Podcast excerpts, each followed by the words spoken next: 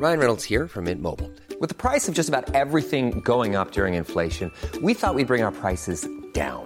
So to help us, we brought in a reverse auctioneer, which is apparently a thing. Mint Mobile unlimited premium wireless. Ready to get 30, 30, bit to get 30, bit to get 20, 20, 20, bit to get 20, 20, bit to get 15, 15, 15, 15 just 15 bucks a month. So, Give it a try at mintmobile.com slash switch. $45 upfront for three months plus taxes and fees. Promo for new customers for limited time. Unlimited more than 40 gigabytes per month. Slows. Full terms at mintmobile.com. Heraldo Media Group presenta Me lo dijo Adela con Adela Micha.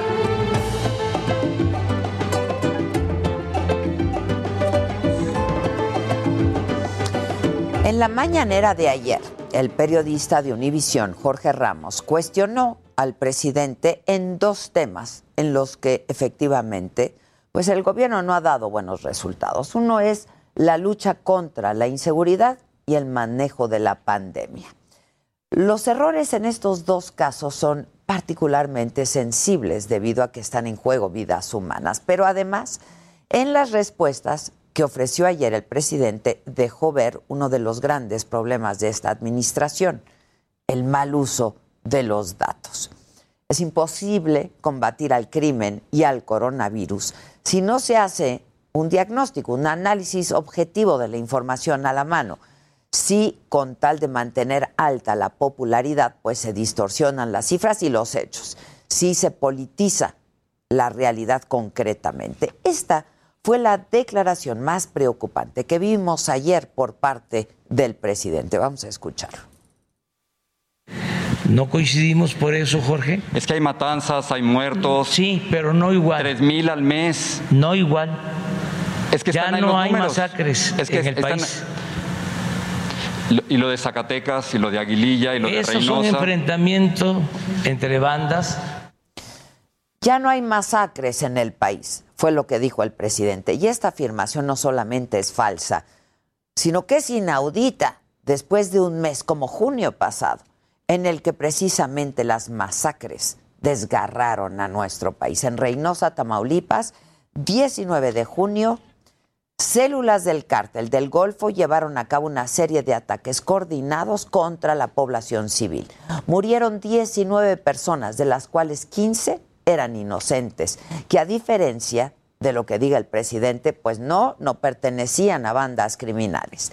Dos días después solamente, 21 de junio, otra masacre en Salvatierra, Guanajuato. Asesinaron a siete personas en un taller mecánico. Al día siguiente, 23 de junio, asesinaron a siete personas en Fresnillo, Zacatecas. El 25 de junio, en Valparaíso, Zacatecas, también otra masacre. En una emboscada perdieron la vida 18 personas. Pero el presidente no solo negó este problema, sino que tampoco reconoció, como debiera, la violencia política en las elecciones pasadas. Esto es lo que dijo sobre este tema el presidente ayer. Hubieron ele- ele- elecciones mm, de 160 mil casillas, solo no se pudieron instalar 30. Eh, en este país hay gobernabilidad. El presidente hizo referencia a la relativa paz que se vivió el 6 de junio, día de las votaciones, sin tomar en cuenta que el periodo electoral, todo el periodo de campañas, de acuerdo con datos de la consultora Etelect, es el más violento de la historia de México. 1.066 agresiones contra políticos, de los cuales 102 fueron asesinados. Y ya hemos señalado aquí que 2019 y 2020 son los años, los dos años más violentos del comienzo de una administración. Y en lo que se refiere a la pandemia, pese a los cuestionamientos que se le hicieron, el presidente presentó una cifra que, bueno, es engañosa. Y este fue su argumento. Ustedes están hablando de 229 mil muertos cuando en realidad las muertes asociadas al COVID son más de 351 mil según la misma página.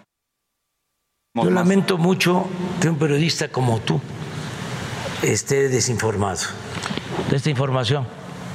Sí. porque eh, lo otro es calumnia y siento pues que eh, es un eh, interés, un sesgo para cuestionar a nuestro gobierno. Sin embargo, como puede verse en el video, las cifras de la Universidad John Hopkins presentadas en la mañanera toman como referencia las muertes oficiales de coronavirus, en las que, también lo hemos dicho, hay un subregistro importante, y no las muertes asociadas a coronavirus, que son en efecto 351.637. No hay en esto ninguna calumnia, es un dato real, son datos duros. Y es que no solo los muertos, sino que también su subregistro es responsabilidad de la estrategia de salud de la actual administración, que así como rechazó cerrar actividades a tiempo, incentivar el uso de cubrebocas, la sana distancia, no hizo la cantidad de pruebas necesarias para detectar, otra vez a tiempo, el coronavirus y para contabilizar adecuadamente los casos y las defunciones. No cabe duda de que el presidente, como él mismo reiteró ayer, tiene otros datos, los tiene siempre, más optimistas. La interpretación de la violencia y de la pandemia que presentó ayer, pues está convenientemente acomodada, digamos. Pero no podremos olvidar los más de 371 muertos por la pandemia, ni tampoco los más de 86 mil homicidios dolosos en lo que va de esta administración. Esta es la realidad y para cambiarla, pues el primer paso sin duda es reconocerla. Esto es, me lo dijo Adela, yo soy Adela Micha y ya comenzamos ahora también por la cadena nacional del Heraldo Radio.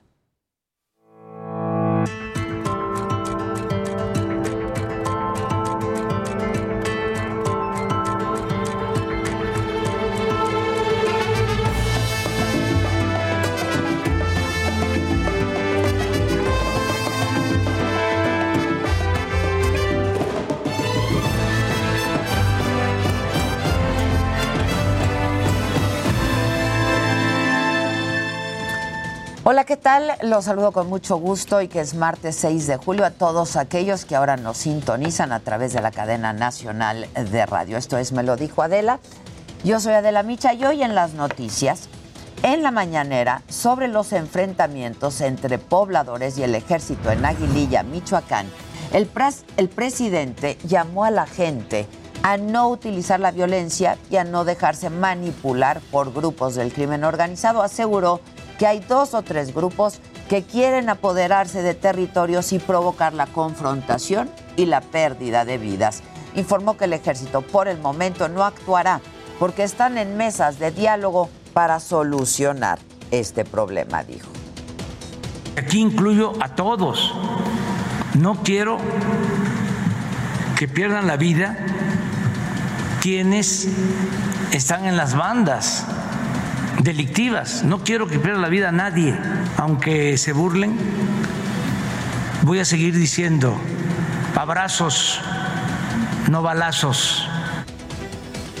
Y en la mañana estuvo también el secretario de la Defensa Nacional, Luis Crescencio Sandoval, quien respondió a una nota publicada en la revista Proceso, donde se le señala de haber recibido información y no haber hecho nada ante la masacre de más de 300 personas en Allende, Coahuila en el 2011, cuando él era mando de la sexta zona militar.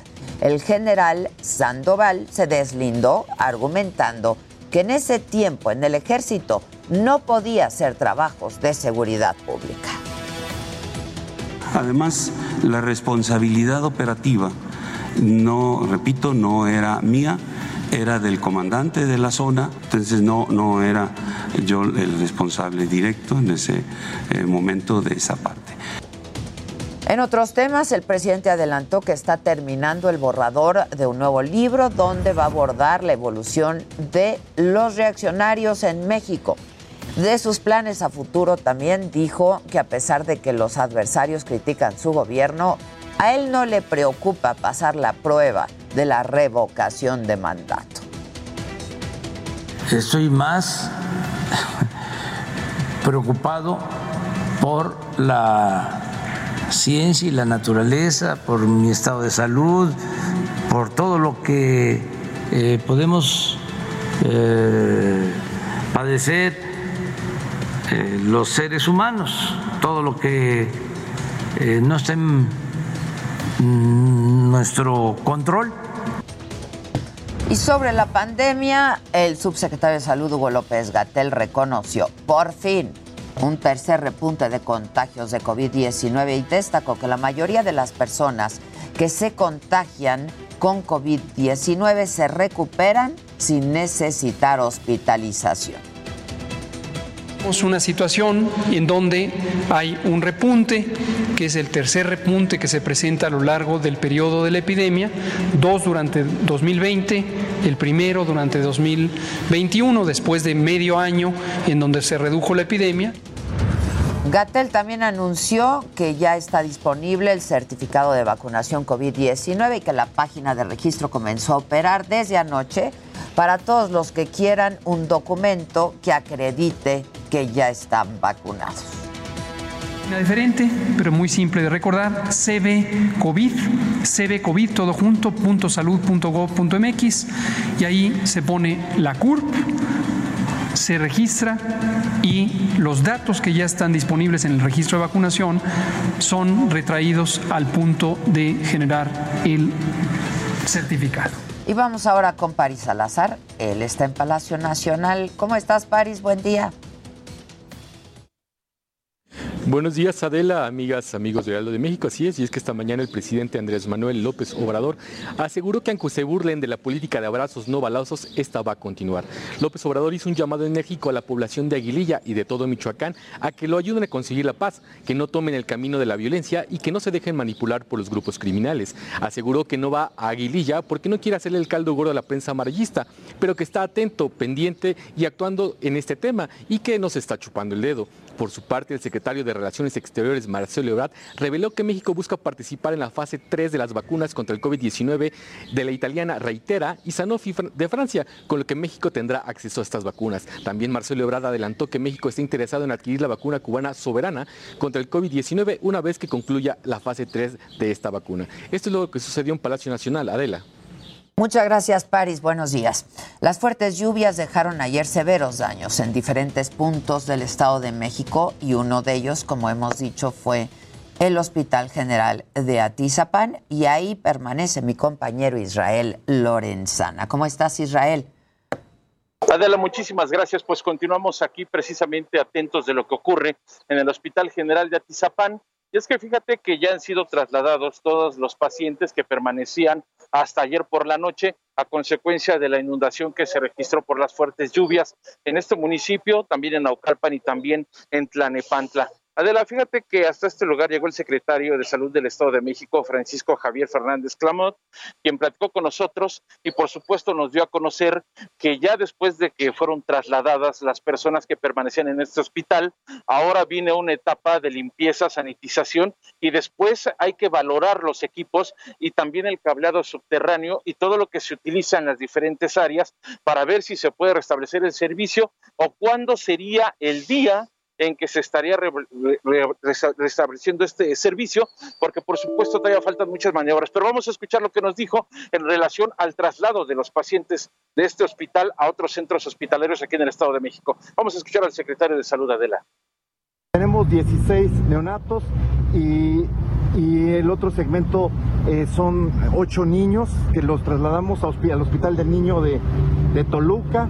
Eh, también los tenemos aquí en el Hospital Materno Infantil de aquí mismo de Atizapán. O sea, en lugares donde se les pueda dar su atención de manera eh, pues con calidad adecuado. ¿Qué pasará con quienes hoy venían, por ejemplo, a su consulta, a recibir alguna atención? ¿A dónde pueden acudir? ¿Qué tendrán que hacer? Mira, nosotros ahorita estamos, vamos a ver la red hospitalaria más cercana. Por ejemplo, el Hospital Materno Infantil puede, puede estar albergando este tipo de consultas en materia de ginecología, de obstetricia y de pediatría. Vamos a ver el resto de las especialidades en, de urgencias, cómo lo vamos a manejar. eh, con la red hospitalera que tenemos.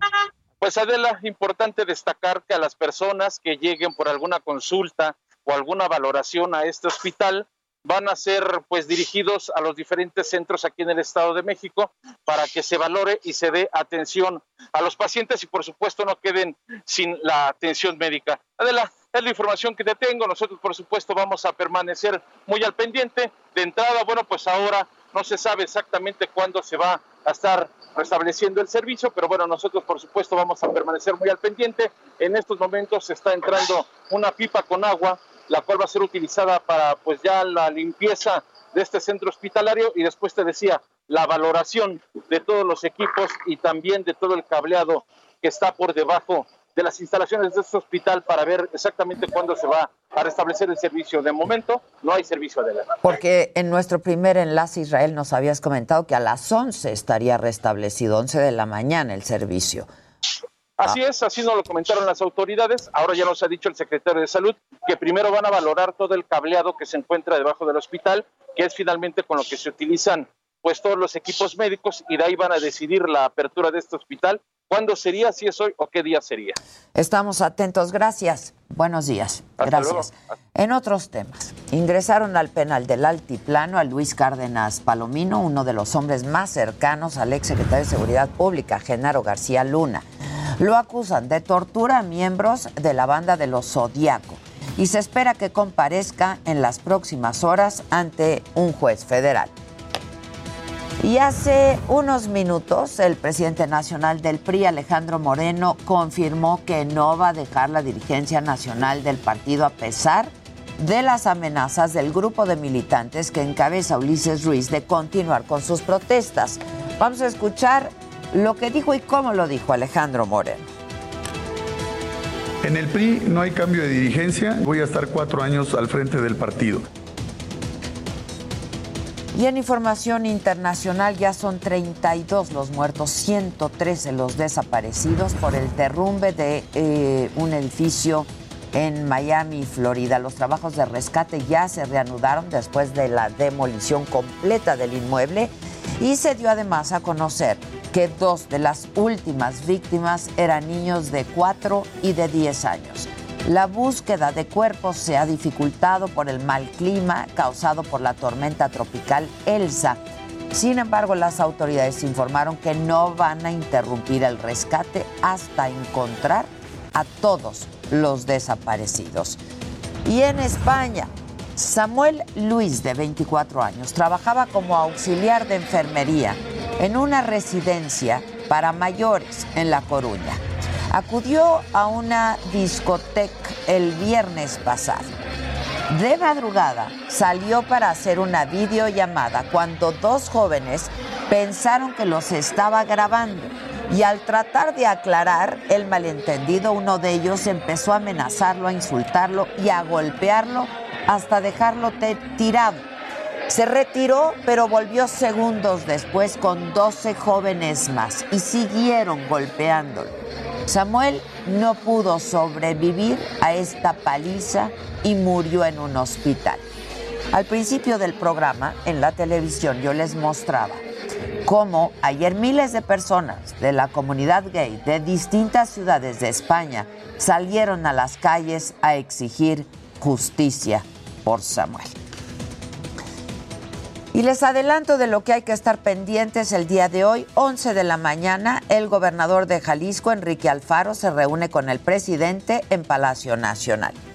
La unidad de inteligencia financiera va a presentar una nueva denuncia contra el gobernador de Tamaulipas, Francisco Javier García Cabeza de Vaca, por desvíos en la Universidad Autónoma de ese estado. A la una y media de la tarde, gobernadores electos de Morena van a dar una conferencia de prensa sobre el proyecto conjunto para el Pacífico Norte.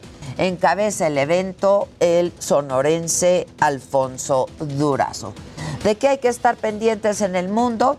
Bueno, atentos a la evolución de la tormenta tropical Elsa, justamente que ha pegado fuerte, especialmente en Cuba y la Florida. El secretario de Seguridad Nacional de Estados Unidos, Alejandro Mayorkas, va a visitar un centro de recepción de migrantes en Guatemala. La crisis humanitaria en la frontera sur de Estados Unidos continúa. De,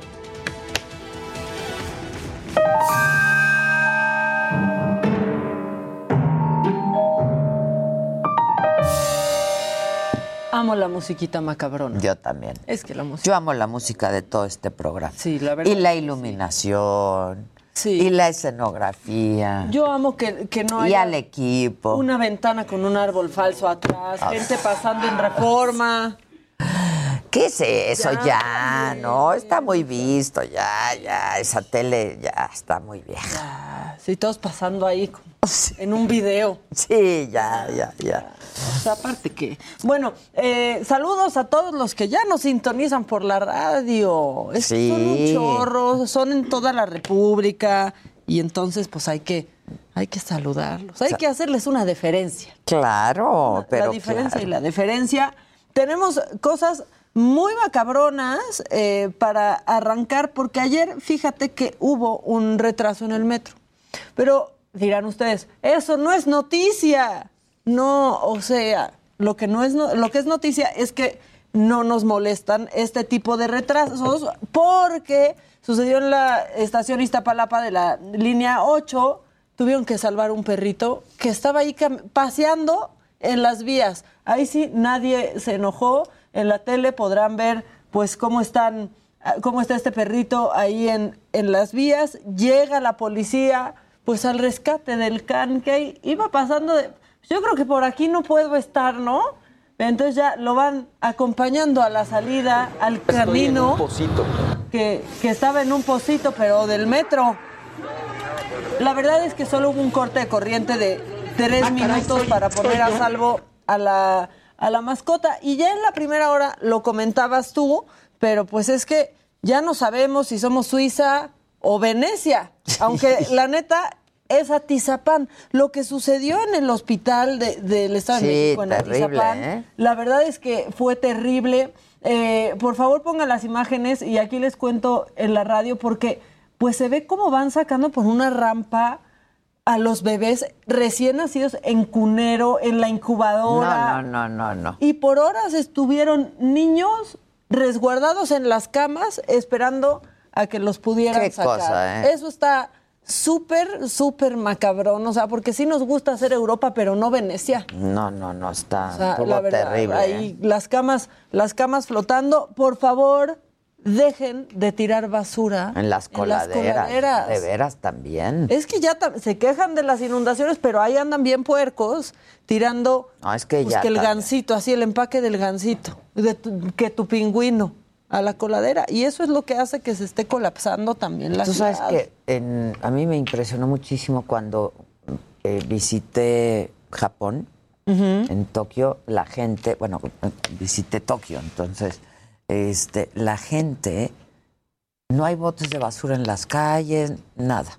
La gente se guarda la basura en su bolsa y hasta que llega a su casa la tira en los botes de basura. Entonces no contamina, ¿no?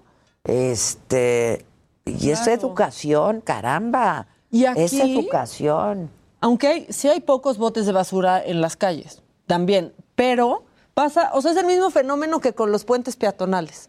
Ves basura tantito antes de llegar al bote y así como la gente se atraviesa a cinco metros del Sí, puente y peatonal. ahí es como, tiras la "Mira, caminar basura. tantito ¿no? más, bro. Sí, sí, sí. O sea, la verdad ya... Terrible, ¿no? O sea- es, es educación, es cultura, ¿no? O sea, a mí me Sí. impresionó muchísimo. Se guardan la basura en su bolsa.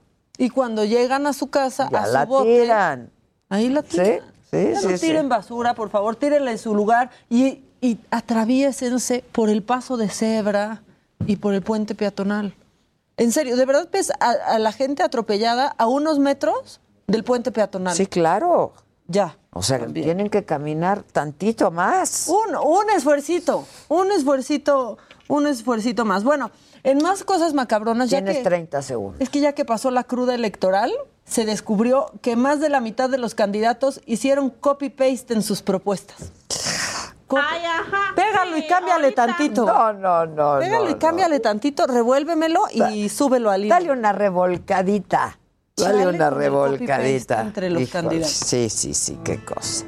Bueno, vamos a hacer una pausa y regresamos con mucho más esta mañana. No se vayan. Gracias por vernos a través del Heraldo Televisión, por escucharnos a través de eh, el Heraldo Radio en toda la República Mexicana, seguirnos en Facebook y en YouTube en la saga. Muchas gracias. Volvemos, volvemos rapidísimo luego de una pausa. No se vayan.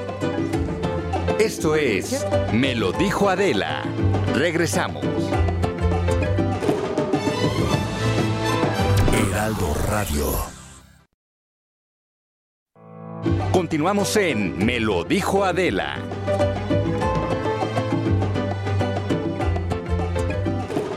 Bueno, pues ahora vamos a hacer contacto, lo haremos vía Zoom con Roberto Madrazo. Eh, creo que estuvimos juntos, Roberto, ya, ya, ya me escuchas. Estuvimos, ¿cómo estás, Roberto? Hola, Adela, me da mucho gusto saludarte. igualmente, ¿dónde andas o qué? Estoy correteando la chuleta, ando aquí en el norte, trabajando. Ah, mira, este, en Tijuana me dicen, ¿o en dónde? En Tijuana. Porque yo dije, ¿por qué no vino al estudio?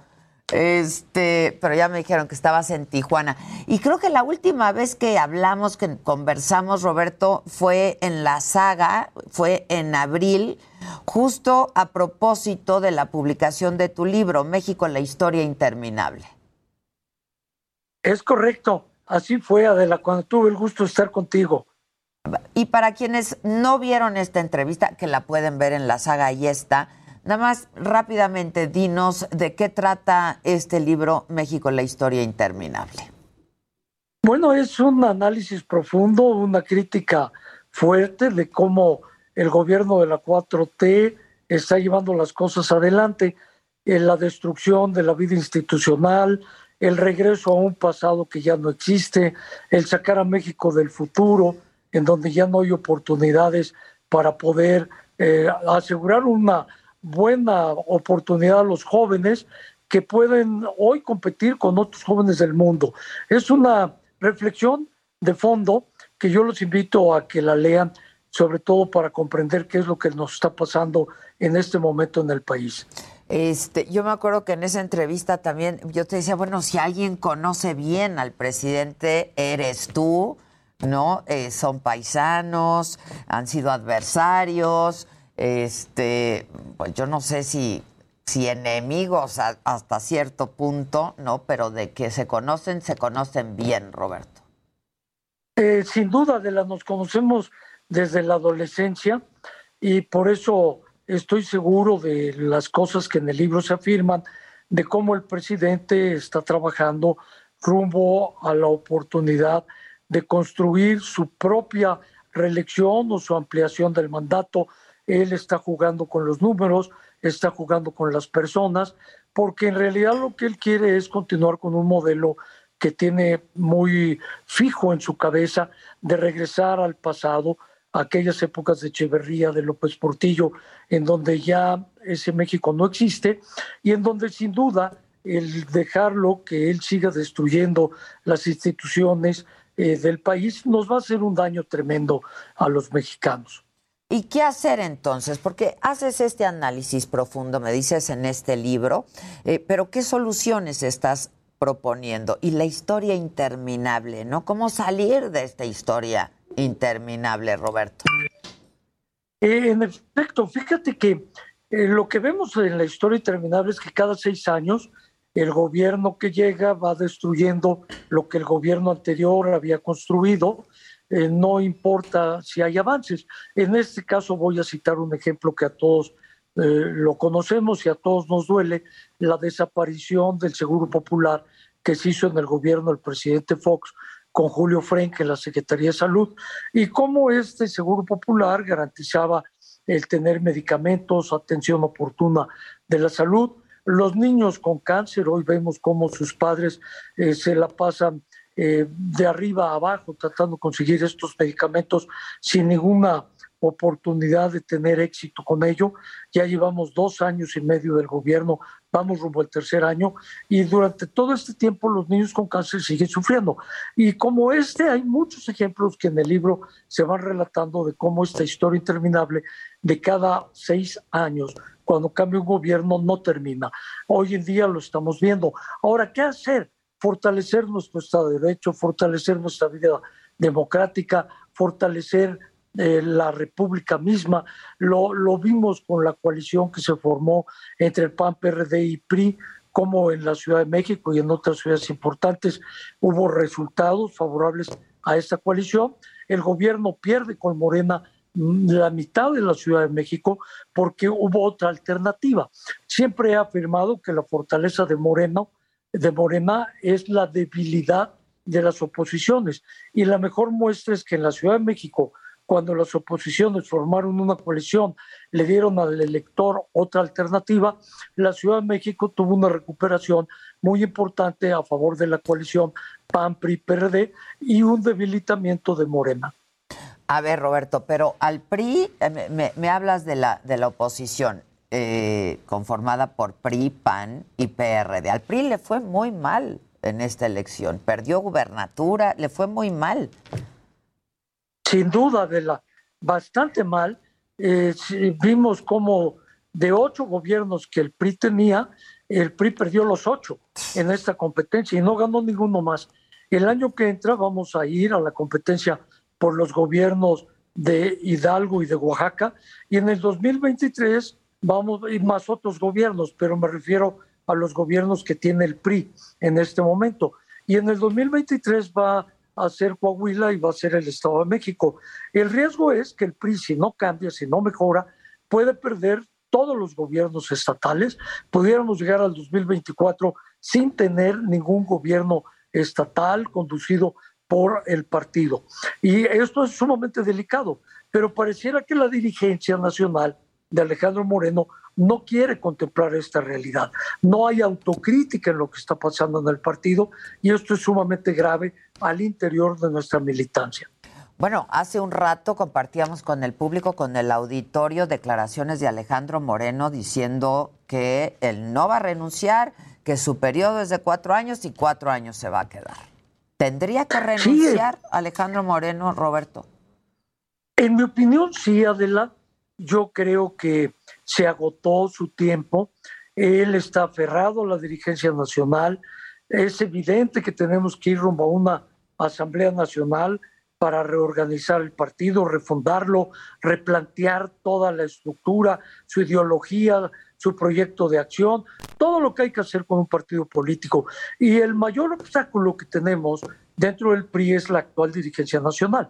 La actual dirigencia no es tolerante, no quiere la apertura del partido a otras voces, a otras visiones, a otras eh, demandas. Es eh, un signo para él, el ser tolerante para él es un signo de debilidad, cuando en realidad la tolerancia te fortalece, la tolerancia te permite escuchar otras voces, incorporar sus planteamientos, avanzar en la construcción del país y del partido. Digo, en otro momento, ante la caída brutal del partido, pues el dirigente hubiera renunciado, ¿no? Digo, lo hemos visto en otras ocasiones, Roberto. Eh, claro, y, no solo en el PRI, en todos los partidos políticos, porque los partidos tienen que dar eh, resultados, y sobre todo en procesos electorales. Pues de eso se trata, ¿no? De ganar elecciones, pues. Claro, claro, y llevar adelante las causas por las cuales la gente te está apoyando. A mí me preocupa mucho que el PRI tuvo con la coalición de del PAN-PRI-PRD una buena eh, respuesta en algunos lugares, pero con un voto que no es un voto en blanco. Es un voto para no formar coaliciones con Morena, es un voto para no apoyar las eh, eh, reformas que está planteando el presidente López Obrador y que dañan mucho la vida democrática de nuestro país, como el intentar desaparecer el INE o intentar cambiar a los consejeros o desaparecer el Tribunal Electoral. Todas estas cosas eh, se vieron reflejados en el voto que la gente le dio al PRI. Y sin embargo, hay una enorme duda de cuál va a ser el comportamiento de los diputados del PRI con la conducción de Alejandro Moreno, si van a apoyar o no las eh, reformas del presidente López Obrador. La demanda dentro del PRI es que no se apoyen las reformas que está planteando el presidente López Obrador, sino que se recojan las causas que la militancia está exigiendo, demandando para tener un partido tolerante, democrático, participativo, abierto, plural, en donde se pueda discutir todo y que no se escuche solo una única voz, que es la de la dirigencia nacional.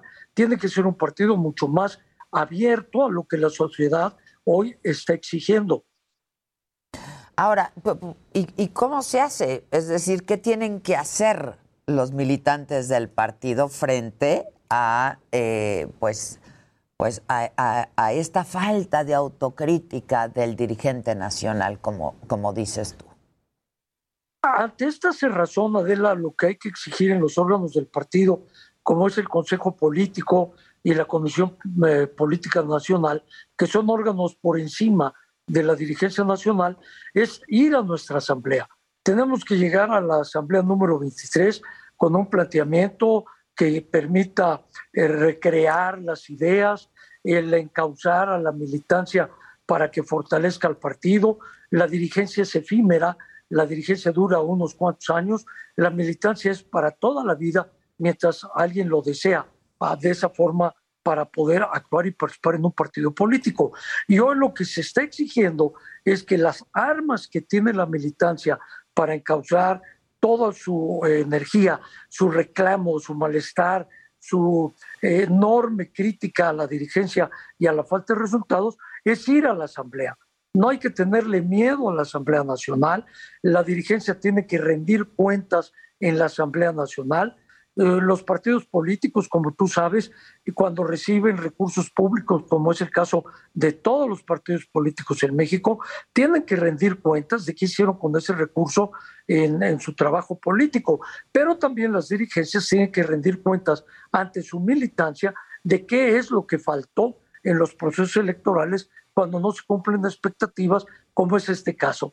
Nosotros tuvimos muy malos candidatos, a los cargos de elección popular, procesos de elección de candidatos muy opacos, muy ocultos, muy a la antigüita, no democráticos, sí de dedazo, sí a capricho de la dirigencia, tan es así que la dirigencia nacional se quedó prácticamente con todas las candidaturas plurinominales. Si revisamos, todos los que llegaron a las plurinominales son amigos y compañeros de la dirigencia de Alejandro Moreno. No hubo la apertura a mujeres y hombres muy valiosos que tiene el partido para que participaran como candidatos. Y el resultado está a la vista. Nos fue muy, muy, muy mal. Muy, muy mal. ¿Le ves vida todavía al partido? Sí, Adela, pero no con esta dirigencia. Hay que cambiar la dirigencia, hay que renovar eh, al partido, hay que replantearlo, hay que ver dónde se va a situar, si vamos a hacer un partido de centro izquierda o de centro o de derecha cuáles son las causas, cuáles son las luchas por las que el partido va a seguir trabajando y que sean las que la sociedad está impulsando. La sociedad no cabe en un solo partido. Lo vimos como Morena obtuvo 34.9% de la votación, el PAN tuvo 18.5%, el PRI tuvo 17.6% eh, y así los demás partidos. No, no hay un único partido que aglutine y que entre todo el caudal de la energía de la sociedad a una sola organización política. Se requiere abrir los partidos políticos, hacer que la sociedad participe en los partidos políticos y para eso tienen que ser partidos renovados, con visión del futuro, con innovación en sus prácticas políticas, con dirigentes que den resultados, dirigentes electos democráticamente, abiertos a la sociedad. No hay que tener temor a lo que la sociedad nos diga. Es la mejor forma de reorganizar un partido político que está camino a su extinción si no hacemos algo de fondo. Finalmente, Roberto Madrazo, te pregunto, este movimiento que está encabezando Ulises Ruiz, que son protestas, manifestaciones, eh, ante esta cerrazón de la que hablabas del dirigente nacional de Alejandro Moreno de renunciar. Ellos exigen la renuncia de Alejandro Moreno. ¿Qué me puedes decir de, este movimiento? Mira, sin duda que dirigir un partido político como el PRI, tan complejo, tan plural, no es tarea sencilla, pero es muy importante hacerlo reconociendo la fuerza que tiene la militancia. Y la fuerza de la militancia es la que puede darle vida al partido y darle vida a una dirigencia. Cuando la militancia se confronta con la dirigencia es porque la dirigencia empuja a la militancia al conflicto por la cerrazón y la falta de diálogo, la falta de tolerancia, la falta de capacidad para escuchar. Y esto es lo que estamos viendo en el caso de este movimiento que ha surgido en torno a Ulises Ruiz, exgobernador de Oaxaca, pero lo mismo está pasando Adela, en muchísimos estados, en muchísimas regiones del país. Hay grupos de militantes que están muy inconformes, que están muy enojados con lo que está pasando en el partido y quieren tener la oportunidad de participar, de que se escuche su voz, de que se les tome en cuenta, de que se abra las puertas del partido para una eh, asamblea democrática y en donde se corrija el rumbo que el partido ha tomado. Bueno, tú has dicho incluso que Alejandro Moreno no se sirvió con la cuchara grande, que se sirvió con el cucharón, dijiste alguna vez. Así es, Adela. Sí, ahora parece ser que se quedó hasta con la olla del guisado, no solo con el cucharón, porque se llevó todo lo, lo que podía haber eh, sido oportunidad, espacio para una militancia que reclamaba precisamente la posibilidad de trabajar para poder cambiar al partido. La, militancia la tiene muy clara, Adela. La sociedad ha cambiado, es una sociedad más exigente, demandante, participativa, informada, eh, deliberativa. Y la militancia quiere un partido que responda precisamente a este impulso de la sociedad. Y hoy hemos visto cómo el partido se está erosionando, se está destruyendo por el capricho de mantener cerrado el espacio de participación a la militancia por parte de su dirigencia nacional. Roberto Madrazo, muchas gracias. Muchas gracias. Muchas gracias, Adela. Buenos días. Cuídate mucho. Igualmente, nos vemos pronto por aquí. Sí, yo lo entrevisté en la saga, justamente fue en abril. Él ya se había vacunado, me contó, hablamos también de la pandemia, este, etcétera. Es un, un libro, un libro interesante, sobre todo porque Roberto Madrazo conoce muy bien a Andrés Manuel López Obrador y Andrés Manuel López Obrador conoce muy bien también a Roberto Madrazo.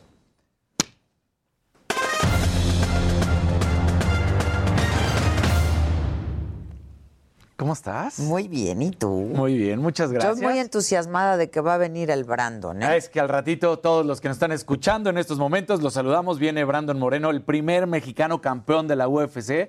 Y que lo que más te gustó fue cómo festejaba. Pues a mí cómo- sí, la verdad, me emocionó Mostró, muchísimo. claro, y ya le podrás preguntar, porque son esas cosas, ¿no? Que dices, transmitió, transmitió el No, amor por la patria, el amor por el deporte, él, t- todo. La pasión con la que lo hizo, ¿no? Exactamente. La verdad, sí. Bueno, y uno que estaba con grandes pasiones de irse al fútbol internacional es JJ Macías, este delantero de las Chivas, que no tuvo un buen torneo, pero pues ya se fue al Getafe, eh, se va seis meses prestado y con opción o compra, que lo más seguro es que sucede. Ahora, esta nota que te voy a dar es medio rara, medio curiosa, no es tanto para México, pero al final del día tiene que ver y hasta con Jimmy. MTV va a pasar ahora los juegos de la Liga Española en la India. Pero aún así, eh, un canal de. Pues sí, de, de videos. Ajá, de, videos música, y de sí, música. claro. Y creo que ahora es un canal de puro reality. Algún día le voy a preguntar a Jimmy que si todavía tienen música o no. Pero este, pues va a presentar la Liga Española. Entonces, muy curioso que MTV Pues sí esté curioso, incursionando, ¿no? Entonces, bueno, pues sí va a ser allá.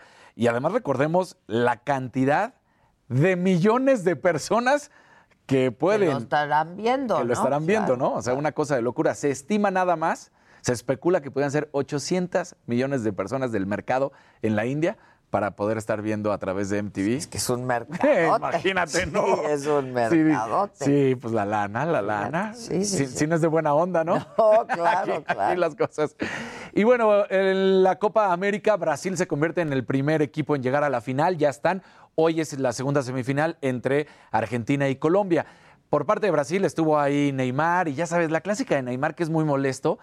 Calidad la tiene de sobra, sí es uno de los mejores futbolistas, pero nada más le hacen un toquecito y lo mismo que ha pasado en Rusia y lo mismo que ha pasado en toda su carrera, se tira, da 800 piruetas. ¿Te acuerdas de este meme de cuando El se caía show, y giraba y ¿no? giraba y Sí, giraba? sí, sí. Y, bueno, una ¿Qué show hace? Neymar. Sí. Choca. Sí, porque teniendo tanto nivel, ¿Para qué? No necesitas hacer eso. Exacto. Y si lo compararas directamente con un Messi o con un Cristiano Ronaldo, que cada vez que les pegan siguen jugando, a menos de que sí sea un golpe fuerte, pero se paran y no pasa nada. Al otro le soplas y. Ah, bueno. Exactamente. Entonces, bueno, pues ahí está. Hoy es esa. Y por parte de Europa, la primera semifinal en la Eurocopa se juega entre Italia y España. Este es a las 2 de la tarde. Yo creo que es la que más llama la atención, es la mejor, porque la otra es entre Inglaterra y Dinamarca. Italia trae un verdadero equipazo y España es más joven, pero está haciendo las cosas también, de buena forma. Entonces, si a las 2 de la tarde no tienen nada que hacer y quieren disfrutar un buen partido de fútbol, ese va a estar muy bueno sin duda alguna. Y nada más. Pues mira, no, no creo que yo pueda, pero... ¿Cómo andas? Para vernos para el partido. Ahora, de, de estos momentos que nos gusta platicar de los dineritos, ya sabes, también así, ¿no? Exacto, exacto. Trevor Lawrence, el que fue la selección del draft número uno por los Jaguares de Jacksonville, ya firmó su contrato de novato. Ya es oficial. Y tú me dirás, bueno, pues ya de novato. Ahí te va. 36.8 millones de dólares. ¿De su novato? contrato de novato. Hijo. De novato. Incluye un bono por haber firmado de 24 millones. Ese es el bono, ¿eh? O sea, ya firmado. No, Marta. O sea, Ya. Sí, sí, sí.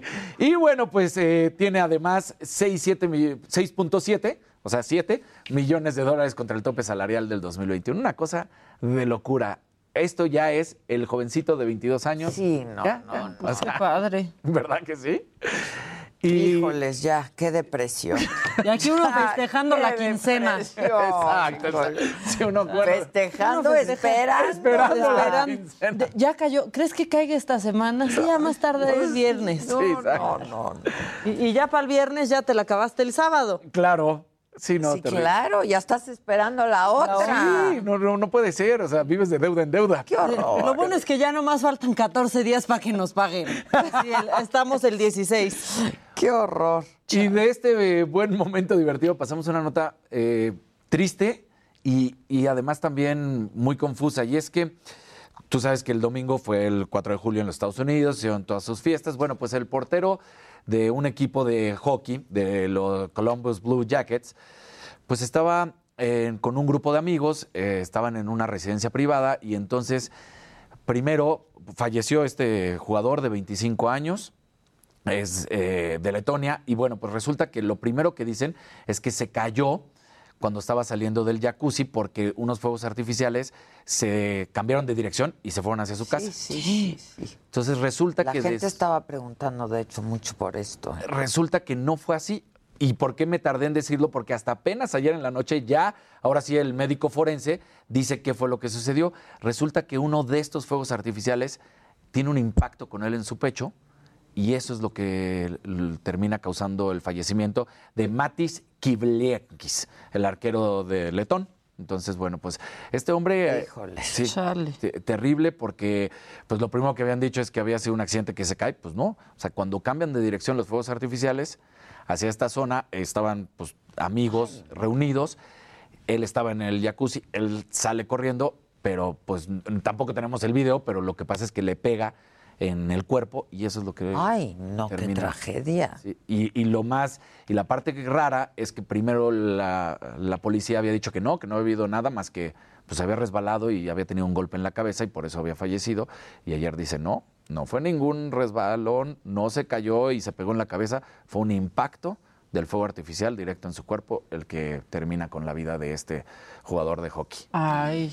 25 años. Terrible. Híjoles, no, Y era de la Se había hecho plan para ver los Ay, fuegos no, artificiales del 4 de Y julio. ve nomás. Exactamente. Híjole, Sí, sí. qué cosa, ¿eh? Te- te- la verdad es que muy, muy dura esta, esta situación. Tristísimo. Imagínate, está- como bien lo dice Maca, estaban todos festejando el 4 de julio, viendo los fuegos artificiales, porque es muy común que eso sucede. Se reúnen a ver los fuegos artificiales y pues terminó en tragedia. Sí, sí, qué cosa. No nos dejas con el ánimo a tope, Casarín.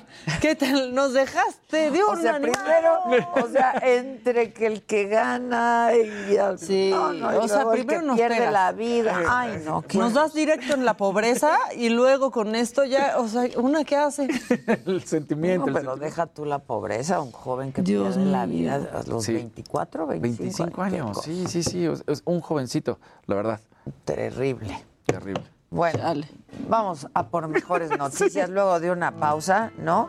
Este, Gustavito Prado va a estar con nosotros, el Montón Shot y Brandon, el Brandon va a estar aquí con nosotros, que es un súper crack. Así es que no se vayan, que todavía hay mucho que compartir esta mañana. Volvemos. Esto es Me lo dijo Adela. Regresamos.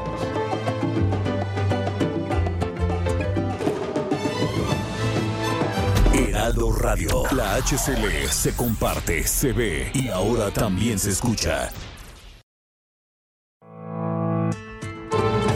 Continuamos en Me lo dijo Adela.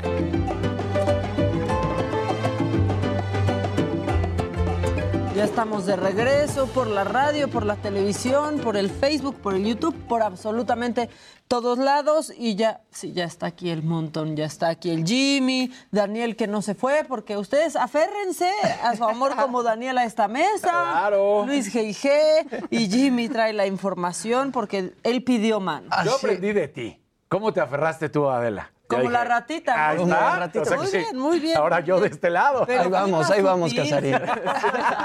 Pero es que tú eres como un galgo, mi Casarín. Yo sí tengo tamaño de ratita. Que te cuelgue Casarín está bien pesado. Exacto, A mí ni Es me un- sintieron, Casarín. Eres una ratota de esos que sale de la Sí, cinta. o sea, tlacuache. Tlacuache.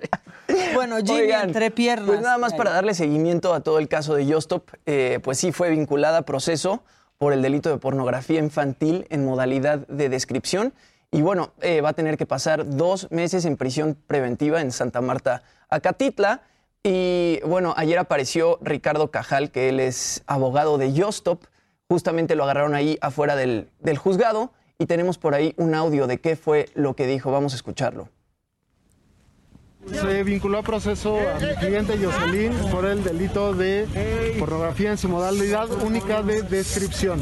Se hizo la defensa que se co- consideró prudente, se alegaron, se, ofrecieron muchísimos datos de prueba, incluso peritajes, este, se demostró que no existía delito, sin embargo el juez no permitió el debate, ya traía su resolución lista y que en lo que consideramos un, un absoluto despliegue de poder y una violación a los derechos de mi representada. Vamos a apelar y se va a seguir la investigación complementaria. Híjole. Bueno, él dice que van a apelar y por el otro lado, Javier Schutter Rico, que él es el abogado de Ainara, pues él dice que las Los pruebas... demandantes. Ajá, ¿no? los demandantes, exacto. demanda. Dice que las pruebas son suficientes y justamente él cita el artículo 187 del Código Penal que dice muy claro, dice al que fije, imprima, videograve, audiograve, fotografíe, filme o describa ¿Qué es lo que supuestamente hizo de exhibicionismo corporal o lascivos o sexuales, reales o simulados, en que participe una menor de edad de 18 años, una persona menor de 18 de 18 años o que no tenga la capacidad de comprender el significado del hecho, se le impondrá la pena de 7 a 12 años de prisión y de 1.000 a 2.000 días de multa, así como el decomiso y destrucción de los objetos, instrumentos y productos del delito. Además de tener las pruebas en las que Yostop sale hablando en el video de YouTube, dicen que también tienen mensajes de WhatsApp en los que Yostop pues, le dice a Inara directamente que ella tiene el video este del que tanto se habla. Entonces, pues Yostop va a estar dos meses en prisión preventiva, en lo que se espera pues, que le dicten sentencia o, ver qué pasa con, con su caso. Ok, ¿y los que hicieron este video? Y, ah, justamente las personas que hicieron este video en la nota eh, dice que están aportando elementos necesarios para irse contra los, al- contra los agresores, pero lo que está pasando es que se está complicando el proceso porque tienen que demostrar que Ainara no estaba en sus facultades cuando pasó todo esto, porque ellos eran menores de edad también, entonces es difícil pues de repente demostrar que Ainara pues, se encontraba bajo los influjos del alcohol o que no, que no estaba en, en sus facultades o que ella no, pues no quería formar parte de lo que pasó ahí. Entonces, por eso es que todavía no van sobre los agresores, pero pues están preparando todos los elementos para poder ir sobre Está ellos. fuertísimo, ¿no? Porque está en la cárcel quien habló de esto y no está en la cárcel. Sí, que lo que decíamos ayer. Pues, y es un parteaguas también, sobre todo para pues todo ese tema de influencers, o sea, que entra mucho en relación con lo de los influencers, influencers verdes y todo ese tema. Pero es que eh, La responsabilidad. es la responsabilidad que hay con tanta gente que te sigue, y bueno, lo hemos analizado hasta el cansancio, pero la manera en la cual emite el comentario Jocelyn, pues creo que es, es el, es el tema lo más eh, pues malo del asunto, ¿no? Y que hablaba sobre una menor de edad. Exacto. Claro. Sí. pero los agresores. Sí, Ah, eso- no, completamente de acuerdo. Completamente de O acuerdo. sea, ella mal. Mal, sin claro. duda mal. mal. Pero ¿dónde están Sí. los que hicieron esto? Yo creo que a fin de cuentas sí se van a ir sobre de ellos de una manera muy fuerte, pero están preparando como pues todos los elementos para pues para poder acusarlos. Como que con ella era más fácil porque las pruebas ahí estaban y eran como muy claras, pero con ellos se están topando con un con una pared porque tienen que demostrar que Ainara no estaba en sus facultades en el momento. Sí, sí saben quiénes son. Pero pues ¿Qué tienen qué que demostrar? que Ainara no estaba en sus facultades cuando sucedió lo del video.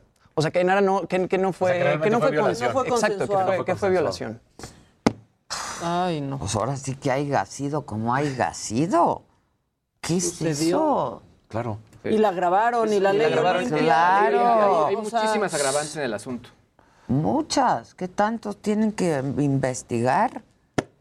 Son las Sí. cosas que no entiendes luego de la ley de que tiene que. Pues si se sabe. Pues claro. todo Eso y ahora resulta que no. Pues, Bueno, noticias más amables, eh, Sí, pues, Frida Kahlo- ahora sí que porfa. Sí, ¿no? sí. Frida Kahlo hoy estaría cumpliendo 114 años y bueno, para celebrar eh, su cumpleaños y para celebrar a Frida Kahlo, están poniendo en marcha una experiencia inmersiva que va a suceder en el Frontón Ciudad de México, que empieza el día de hoy. Se van a exponer 26 obras de Frida Kahlo eh, y se van a pues se van a exponer de una forma completamente diferente, se van a proyectar en los muros, se van a proyectar en el suelo, va a durar más o menos 45 minutos y además van a poder escuchar canciones compuestas por mujeres de Oaxaca, Chiapas, Toluca y la Ciudad de México. Eh, hay dos partes interactivas, una que se llama Criaturas Fantásticas, basada en Cadáver Exquisito, que era una dinámica surreal, y bueno, que usaban los surrealistas, era como una especie de juego en los que una persona iba escribiendo algo en un papel, o la otra escribía otra cosa, o lo hacían con dibujos. Entonces, pues parece ser que vas a poder dibujar ahí, y va a haber otra parte que se llama Trazo Libre, que tiene que ver con el diario de Frida Kahlo, y ahí también los asistentes van a poder pintar. Los boletos están disponibles en Ticketmaster, y bueno, Se de parece un poco martes a, lo a que domingo de con 10. Van Gogh, ¿no? Exacto. El Van Gogh Alive. Ajá. Están de moda, ¿no? Estas experiencias. Sí. Que está bien. Está bien. Está padre. Yo voy a ir hoy en la noche a la apertura o Eso a la inauguración y les voy a traer el al público al arte y Claro. está bien. Sí. Pues yo voy hoy en la noche y el viernes nos les traeré así. Pues se los, voy a, se los voy a traer bonito en un formato de video. Ah, para que se les antoje. Muy Eso. bonito. Y Tú, tú presumiste, Luis Geija, que tenías algo muy Sí, chistoso. eso es otra, nota a ver, legal. Por favor. Otro asunto legal fuerte, pero es que en Reino Unido los padres de niñas llamadas Alexa están protestando contra Amazon y los quieren demandar porque dicen que sus hijas están sufriendo bullying por tener el mismo nombre que su asistente. Pues no me parece chistoso, Pues me es que sí es parece que es cierto. cierto. Y por otro lado, dicen que incluso ya están pidiendo que cambien eh, la palabra de acción. Y por otro lado también, eh, la gente de Amazon está diciendo que sí se puede hacer, si hay forma de cambiarle el nombre. eh, pero bueno, eh, esto está ocurriendo en Reino Unido. O sea, que ya no digas? Alexa Exacto. y ya te pele. Ah. ¿Cuántos años tienen las niñas?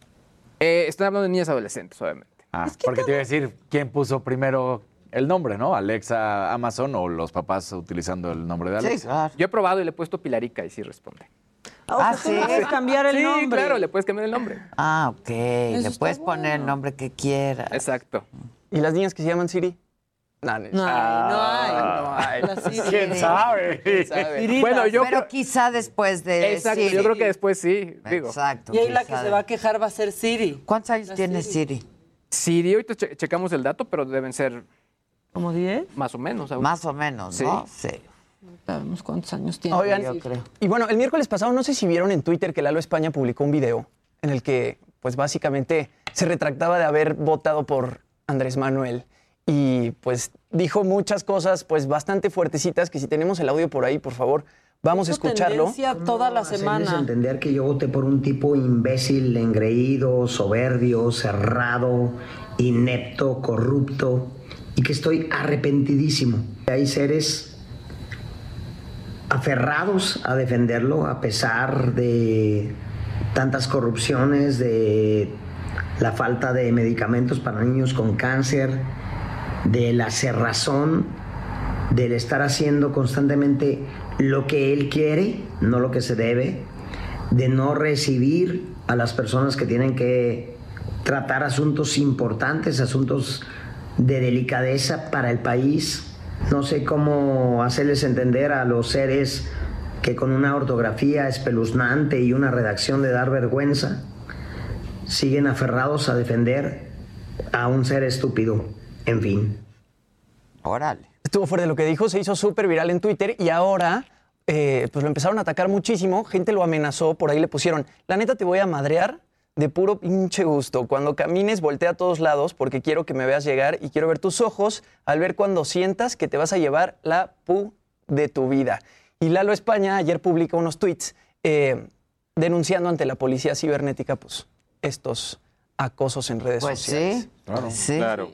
Ahora ya también qué necesidad de andar poniendo eso ya en Twitter y ahí menear las aguas. Pues Cuando uno ya sabe que aparte es Twitter, mira. O sea, la verdad es que no importa ni lo que digas ni lo que te digan. Pues sí, pero mira, de lo virtual a la realidad, este, hay un pasito, Hay un paso, ¿eh? sí. Hay un pasito. Entonces, Siri fue lanzada el 4 de octubre de 2011. Se lanzó. 10 eh, años justo. Sí, con el Los iPhone tiene. 4S. Fíjate. Y que tiene 68 años. La- o sea, la- que- la, que le da voz a Estados Siri. Unidos. A mí que no me hace caso. A mí, A mí a mí nunca no me a cae no me sirve Siri A de mí no me nada. cae bien, la verdad, debo ser muy honesto. Sí, Siri como ¿No que callas? interviene cuando Yo no tiene prefiero que a Alexa, intervenir. sinceramente. A Siri no me cae. Ah, ok, prefieres. Uy, Es que no entiende. Sí, no no entiende, entiende. la verdad. Luego uno quiere elaborar más y no entiendo de qué me hablas. Se escucha Se escucha borroso. Se escucha borroso siempre. Oye, ¿y el asistente de Google te cae bien o no tanto? Es el que tiene más información. Sí. La verdad es que es Y bastante. ese nada más se llama OK Google. Sí, tal cual. Y nosotros picamos OK Google y ya te sale. En Samsung. Sí, Porque sí. Siri. Y sí tiene más info y te agarra más rápido. Lord Samsung. Lord Samsung. Pero Lord eh, Samsung. los autos, bueno, Mercedes-Benz tenía su Hey Mercedes.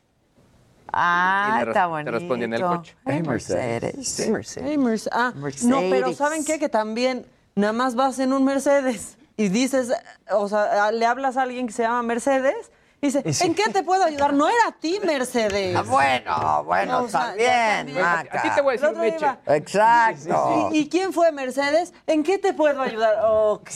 Sí, sí, sí. Pero esos son problemas de fifis. Exacto, exacto, la verdad. Sí, exacto. La verdad. Ni se quejen, ni se No, no entramos en la ecuación, ¿eh? Oigan, ya empezó la vacunación, ¿no? De 30 a 39 años. ¿Qué suena? ¿Qué baila la gente de 30 Ah, a 39 años? claro. Esto es ¿Qué bailan? ¿Qué bailan? No, pues yo tengo 20. O sea, todavía nos voltea a ver con cara Esa de. es mi Tuya, tu generación. generación, Sí. disculpa. Viste, te volteé a ver con cara de. No te Sí. confundas. No, yo, yo soy más todavía joven. no, todavía Yo siento que se fueron como de 36 a 39 con esto, porque no es tanto, no es tanto de los 35 que yo tengo. Escuchen.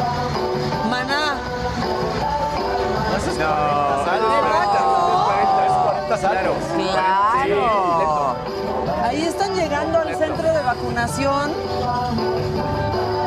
y se escucha el oye mi amor y yo no estoy de acuerdo. Exacto. No. Sí. No llegó el DJ. ¿Verdad que no? O usaron al DJ de hace dos semanas. Exacto. Ahí De tendría que 40 estar a OV7, 49. digamos, ¿no? Claro. Pues RBD. RBD, claro. Claro, RBD. exacto. claro. Deberían como de extrañarte es mi necesidad. Vivo en la Pero no, ya quiten, es que no le están atinando. No, la verdad, Maná, no. ¿Por qué Maná? No, no es de tu generación. No es de la generación. o sea, no. queremos Anaí, queremos RBD. Anaí, o sea, claro. Sí, sí, sí. Claro. No, Sí se pasaron. no, que pongan no. a Maná, no, no le atinaron. Contrataron al DJ de hace 15 días. Bueno, es para nosotros. Les hizo combo. Es para Así, hizo un nosotros. pro- así, exacto. un pa- Exacto. paqueteó. Exacto, exacto. Sí, pero no. Y soy rebelde, así quisiéramos.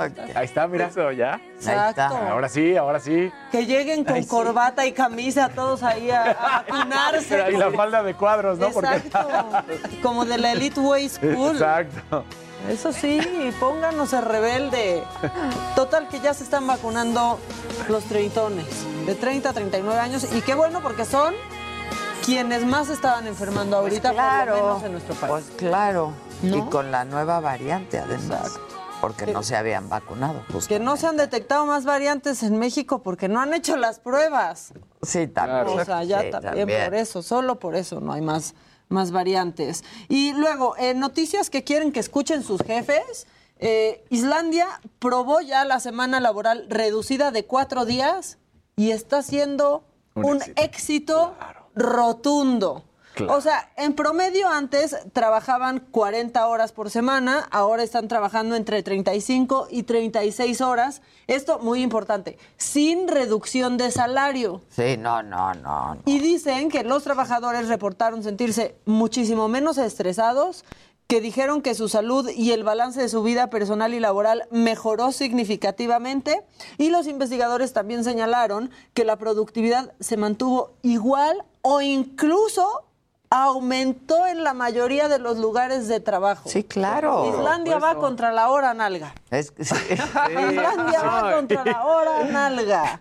Ay, qué rico. Bueno, perdón, pero hay muchas cosas que sí requieren de hora nalga. Sí, ¿eh? no, a y mí que me la vean a una. Disculpar, Sí, yo te lo dije el otro una, día. Que la vean a una. Sí. Pero en Islandia está sirviendo. En el proyecto, o sea, en este piloto entraron 2.500 trabajadores de distintos sectores, o sea, hospitales, oficinas, escuelas, incluso públicos, y está funcionando. Pues sí, no, de que bajaron de, nueve turnos funciona, tu a productividad cinco. Claro. puede No, genera hasta más compromiso, claro. Pues es que la gente sabe que viernes, sábado y domingo es totalmente descanso. Claro. Entonces, Entonces se ahorraron cinco horas en la sí, porque semana. más el viernes normalmente horitas. dejan salir a la gente Un poquito a las más 3, temprano, ¿no? sí. Claro. 3, 4. Pues sí. Pero siempre falta un día, ¿no? El fin de semana. Ah, bueno, siempre va a faltar muchos días. Pues sí, pues sí. Siempre. Eso. Hay que trabajar menos días. Como dijo Carlos Slim, ¿te acuerdas? Sí. Ah, él también. Claro. Él también dijo eso. Y yo creo que él sabe de eso, ¿no? Claro. O sea, yo Bueno, creo si que alguien él sabe O sea, ¿a quién le harían caso a ustedes? Exacto, exacto. O sea, ¿a quién le harían caso a Este, ustedes? Pues sí, hay que trabajar menos días a la semana. O sea, de que el lunes. Claro, Claro que claro, yes. claro que yes. Yo, de hecho, ya estoy pensando muy seriamente en no trabajar los viernes, ¿eh? Entonces- Sí. Ay, ay, les encanta. Ay, les encanta. No, no, tú no puedes estar de acuerdo con no trabajar los viernes, porque si ella no trabaja los viernes, tú trabajas los viernes. Sea, Sí, o sea, no era para nosotros. Es Ade ya no trabaja los viernes. Nosotros sí. Eh, y como yo no trabajo los viernes, ustedes tienen que trabajar los No le viernes. estás entendiendo. No me estás entendiendo, Luis Gay. Saludos desde León, Guanajuato, las queremos y admiramos. Eh, también dicen, no puedo creer que no se pongan de acuerdo con la ropa y vayan vestidas igual. No, Bueno, pues, pues así está- pasó. Miren, Y así pasa con frecuencia, ¿eh? Y No. si quieren creernos, créanos. Y si Dicen, no, pues, pues- no, no pasa nada, ¿no? Este, díganle a Pepillo que a mí me la hizo igual la innombrable. Ah, no sé. ¿qué dijo? ¿Qué dijo Pepillo? ¿Quién se la hizo? ¿Cómo? Pues no sé de quién habrá hablado Pepillo que dijo, a mí me la hizo igual. No, lo de Pepillo se hizo viral, nada más por andar desmintiendo a Lucía Méndez. Pero Lucía Méndez ya le contestó ayer. Sí, que es de Mero León, Guanajuato. De Mero León. Que casi no conoce, pero que sí es de ahí. Bueno, ¿quién habla? Hola. No, miren, también no me hagan quedar mal. Interrumpo un programa de radio para Sí, contestarles exacto. y luego no, no dicen Loida. nada. Loida. Loida, ¿ya me van a contestar? ¿Quién habla? Bueno, Hola, ¿le bajas porfa a la radio o la tele? Ya. ya lo vas. Perfecto. ¿Qué onda? Eh, hola, soy, soy Omar Cruz, soy súper fan de su programa. Eh, quería felicitar a todos, a Jimmy, a Luis, a Jimmy, a Luis. A Luis, a Casaritz. Y, y, oye, preguntarle, aprovechando la llamada, preguntarle a, a Dani, ¿qué sabe de la lesión del chicharito? Nada, simplemente fue de muscular. Entonces va a estar fuera un par de días y ya, hasta ahí no pasa mayores. Ok, pues bueno, nuevamente una felicitación a todos, Adela, eres guapísima, Maca. Muchas gracias. chula. Gracias. Muchísimas gracias. Sí, felicidades a todos y este y pues sí hay que trabajar menos días, ¿no? Unos tres por lo No, menos. De acuerdo. Tres días a la semana, ya se pasó. Tres a la semana. Ya está. Máximo Apoyo la cuatro. ¿eh? Gracias. Bye. Porque la vida no es solo para trabajar, oigan. No. O sea, yo, la- yo llevo trabajando ya 40 años. Sí, sí. muchísimo. Sin parar. No, y hasta Sin fines de parar. semana. ¿Tú? No, ya sí y te fines de viernes, semana y de día y de noche y de madrugada. Y en- Gustavito Prado, ¿cómo estás? Te estamos espere y espere y espere. Traes invitados, ¿Ya ya, sabemos. ¿Ya estás grabando? Traes invitados y una gran Chiquitín. Ah, hola. ¿Cómo estás, cabrón? Bien, bien. ¿Cómo estás, No, señor? Mucho gusto. no está Hola. pues, Rodrigo, ¿cómo estás? Se dejan ir, se dejan ir. Hola. Hola. Mucho gusto. ¿Cómo estás? Igualmente. ¿Cómo Mucho estás? gusto. Hola, hola, hola. Gus. Mucho ¿Cómo gusto. estás, Adela? Bien, y tú, deja quito mi tiradero. No, bueno. Espérame. Ya. Te va a quitar el Voy a tinglado. quitar el tingladito de aquí. Hola. Gus, ¿cómo estás? ¿Qué onda, Gus? Pues mira, por si- por si acaso se acaba el mundo, todo el tiempo hay que aprovechar. ¿Verdad? Razón de vagabundo, voy buscando mi libertad. Eso. ¿No? Mínimo conmemorando a la señora que, pues, a la Rafaela. A la Rafaela. Entonces, te quise traer a Rodrigo Noriega porque, de hecho, hay una cosa muy curiosa que decían los IMSS, que cuando tú empiezas a diseñar, diseñas en plano, pero ya que le entiendes más al diseño, diseñas en tercera dimensión, pero ya que le entiendes más, ya es arquitectura y ya son situaciones. Y él es alguien que ha llevado el diseño realmente a lo que es objetos, sillas, muebles, comida, pro, este, sabores, mm, cosas que son vidrio, metales, cerámica, plásticos, etcétera. Y de hecho él tiene una tienda en la colonia Roma. Sí, y yo cuando llegas a la tienda, contacto con él. Es como un anticuario pero joven. Y es como un anticuario con antigüedades del futuro, porque todas sus piezas son como impresionantes. Y es como la idea de alguien que hace diseño industrial, pero que más bien lo que está haciendo es experimentar en la forma y en la sensación. Entonces por eso quería que ya que están en contacto, pues te lo quería Pues yo tú traer. me lo pusiste en te lo traje, suerte. sí, te, lo, te lo puse. Lo Qué- qué- bonito hablas de mí, ¿eh? Muchas Ah. gracias, qué bonito. Ya no sé ni qué decir. Muchas gracias. Para mí Gustavo ha sido un gran maestro y ha sido Ay, un gran mentor y Para mí también. cosa que, Ay, le cosa, cosa que dudo, cosa que me responde y me responde con 20 cosas más interesantes. A todos. A todos. nos hace Pa- eso. para mí es un honor que, que hables tan bonito de, de mi trabajo. Pues muchas gracias por invitarme. Al contrario. Y les traje unos regalitos que yo creo que a ver, si ahorita se los pasamos. Ay, muchas Para gracias. todos. Hay, hay para todos. Muchas ¿Eh? Pues de una vez para que se vea lo que hace. Hay que hacer el unboxing. Exacto. El unboxing. Y justamente todo, todo, con todo esto que habla Gustavo, les traigo pues unos chocolates. Anda. Eh, hay para todos, ¿eh? Pero es que estos chocolates, lo impresionante que tienen es que, por ejemplo, este es rosas y frambuesa y son sabores de la ciudad. Hay elotes. Este también Sí. es rico. Muchas gracias. Justamente en. Estas son velas y estas son chocolates. Eh, para esta edición de chocolates quise festejar la, la primavera. Entonces, junto con un chocolatero que es eh, Mauricio de Dolcenero, eh, decidimos festejar la primavera por medio de flores. Chocolates con flores y son unas texturas y unos sabores impresionantes. Es la segunda edición, como dice Gustavo, la primera edición fue celebrando un poquito el street food mexicano, sobre todo el de la colonia Roma. Entonces tenemos unas ediciones muy locas con, con maíz, tenemos otras ediciones con, eh, ¿qué más tenemos? Maíz, tenemos naranja, tenemos mango con chile, entonces son sabores muy experimentales. Ese. Sí, sí, Ese muy- buenazo. Y Entonces vamos, vamos observando y vamos evolucionando un poquito los productos. Este es otro producto que, que les traje, son las velas. Eh, eh, son velas de, de cera vegetal, un blend que hicimos especial. La marca que desarrollamos se llama X de Fuego. Y esta marca eh, eh, busca retomar un poquito la... Huele y todavía no lo abro. Busca, re- llegó hasta acá. Uy. busca retomar No, un poquito... Marta, está deli. Huelen delicioso estas velas. Muy delicioso. Sí, hasta acá llegó. Bu- busca un, un poco también retomar esta tradición Uy, de la de cerería, que, que pues, en México hay una tradición increíble de cera, pero todavía no llegamos a estas velas top premium No, ¿por para... qué no lleg- estas Bueno, ya sí llegaron, ya llegamos, ya llegaron, estoy de acuerdo. de Ahorita acuerdo. contigo, pero antes. No, o sea, uno la verdad, encuentra no. buena vela. O sea, solo hierbita. Y, y es justamente, justamente eso, retomar tradiciones que tenemos y potencializarlas, llevarlas a un nivel top premium en el que podamos sentirnos orgullosos del producto. ¿Qué traen ahí? No hagan grupos. Casarín habla como si trajera el micrófono cerrado, en voz bajita. Nada más le dije, no pueden intercambiar, el ¿eh? Esa de higo me debe de encantar porque va a ya. Está Es muy un negro, es, es, precioso. es de las más vendidas el ud negro. ¿Y qué es el Huele bien rico. negro? increíble. Ud, ne- ud negro es un hongo que le sale al árbol, es, un- Ah. es, es de Medio Oriente. Por eso es nos un, gusta. un aroma muy fuerte. Sí, esa es la más rica. ¡Qué Y impresión! Sí, eh, tiene un aroma muy varonil, pero a la vez es medio cremosito.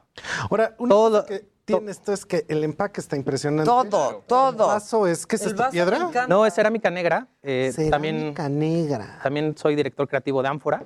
Eso es bien curioso. Ánfora es una de las marcas más tradicionales de cerámica en el país. De hecho, es todo lo que serían los platos y demás que a lo mejor... La vajilla ánfora, Sí, decía sí, la sí. abuela. Pero son más que nada los que vemos en los hoteles, en lo, o sea, como a nivel industrial. Y entonces él llegó y lo reformó todo. O sea, tiene líneas de diseño, los ha presentado en Sonamaco, ha habido Ah. intervenciones de artistas. Entonces, una cosa Queremos moderna y contemporánea. Eso está en el Instagram, ¿no? También. Vamos a hacer una pausa y regresamos. No se vayan. Rodrigo Noriega para que lo sigan ya. Y es Rodrigo Este, Noriega Estudio. Rodrigo Noriega Estudio. Heraldo Radio. Continuamos en Me lo dijo Adela. Gustó muchísimo. vas a ver. Seguro vas a ver. Huele delicioso.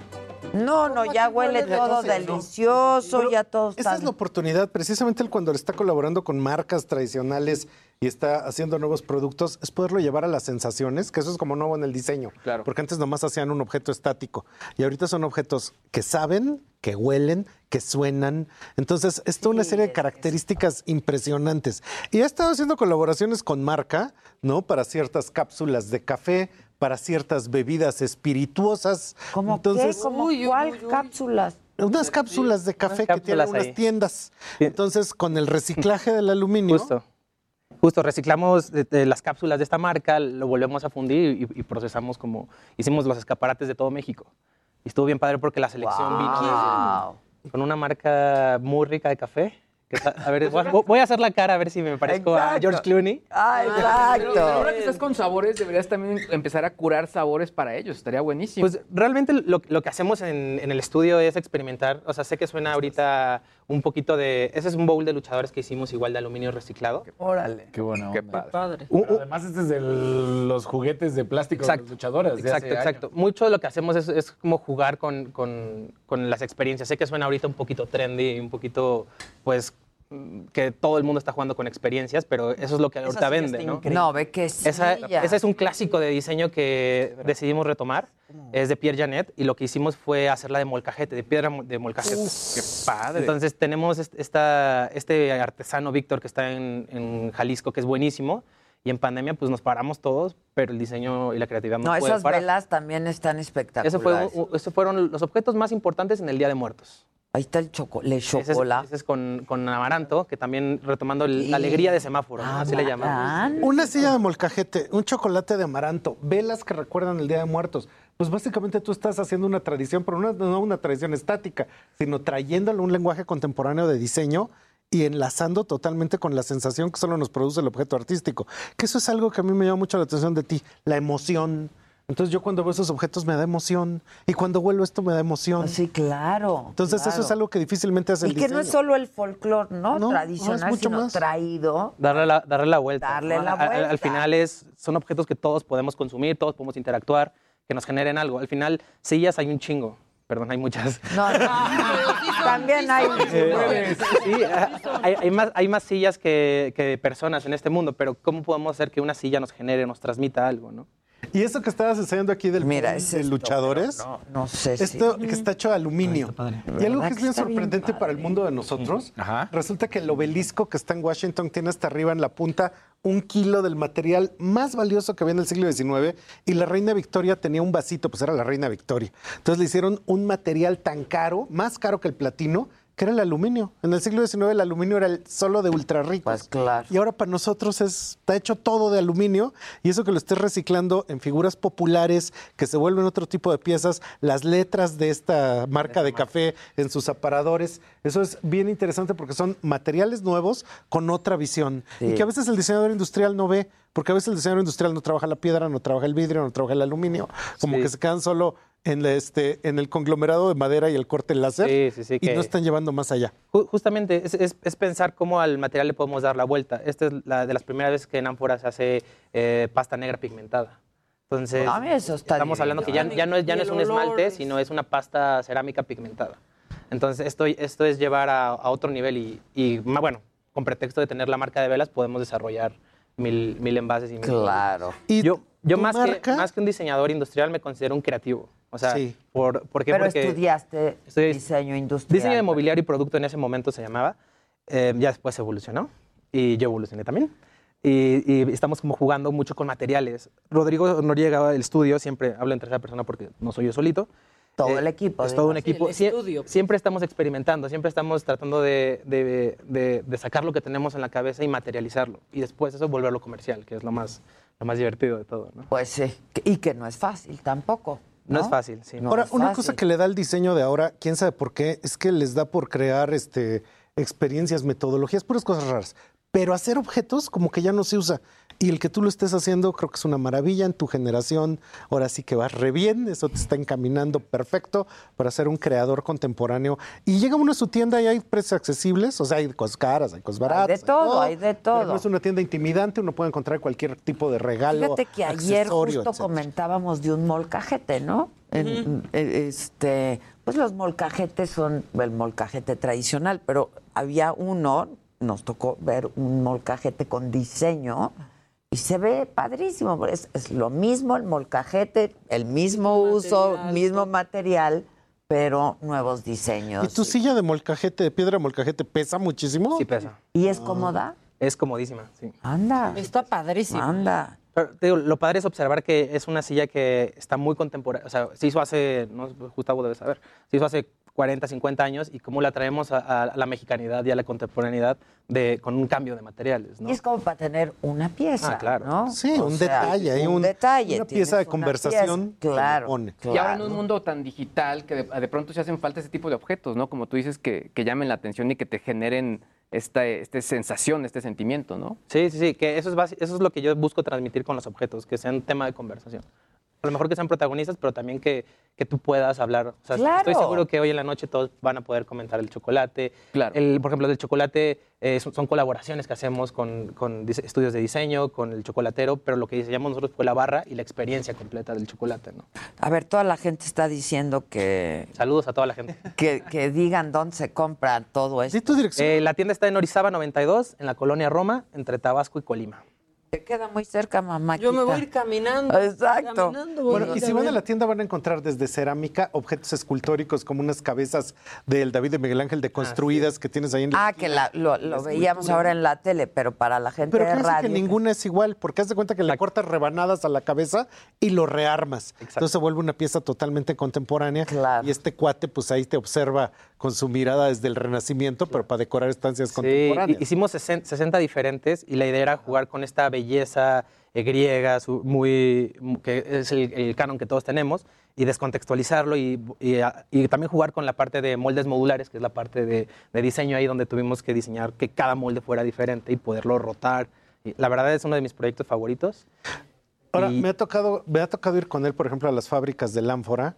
Y una cosa increíble es así como la capacidad artesanal industrial. está- ¿no? está muy Y pieza que sale equivocada. Bueno, hay unas montañas de que lo van a romper, lo van a volver a, a hacer polvo y van a hacer piezas más nuevas, nuevas, nuevas. Entonces, de repente ves un universo de platos, un universo de Híjole. jarras, un universo de vasos y él creando cómo traerlo al mundo actual.